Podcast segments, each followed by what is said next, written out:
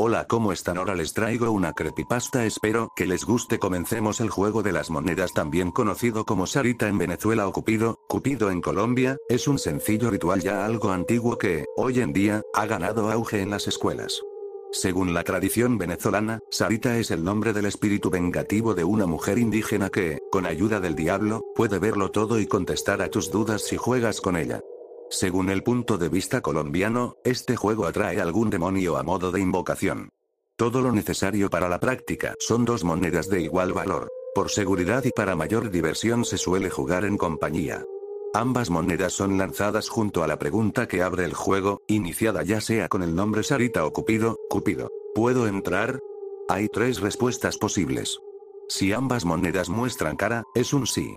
Si una moneda cae en cara y la otra en cruz, es un tal vez. Si ambas monedas marcan cruz, es un no. Si la respuesta a la entrada es positiva, se te permite seguir preguntando. Una vez logres entrar, puedes consultar a las monedas cualquier cosa que se responda con aquellas tres opciones, como pasaré el examen, tendré pareja, mi madre se curará. Hay, sin embargo, cuestiones que es mejor no realizar en este juego. Preguntas como puedes manifestarte, son consideradas riesgosas, por lo que es recomendado evitarlas. Cuando sientas que tus dudas han sido satisfechas, hay una forma de terminar el juego. Debes hacer una última pregunta, alegando el nombre de lo invocado como al principio. ¿Puedo salir? Terminar es una de las razones más fuertes por la que el ritual se debe hacer en compañía.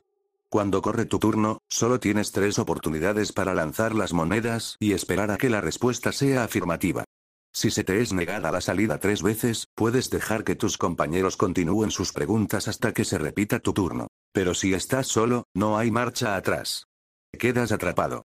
Se dice que cuando esto sucede, el espíritu de Sarita o el demonio atraído por Cupido te convertirá en su blanco.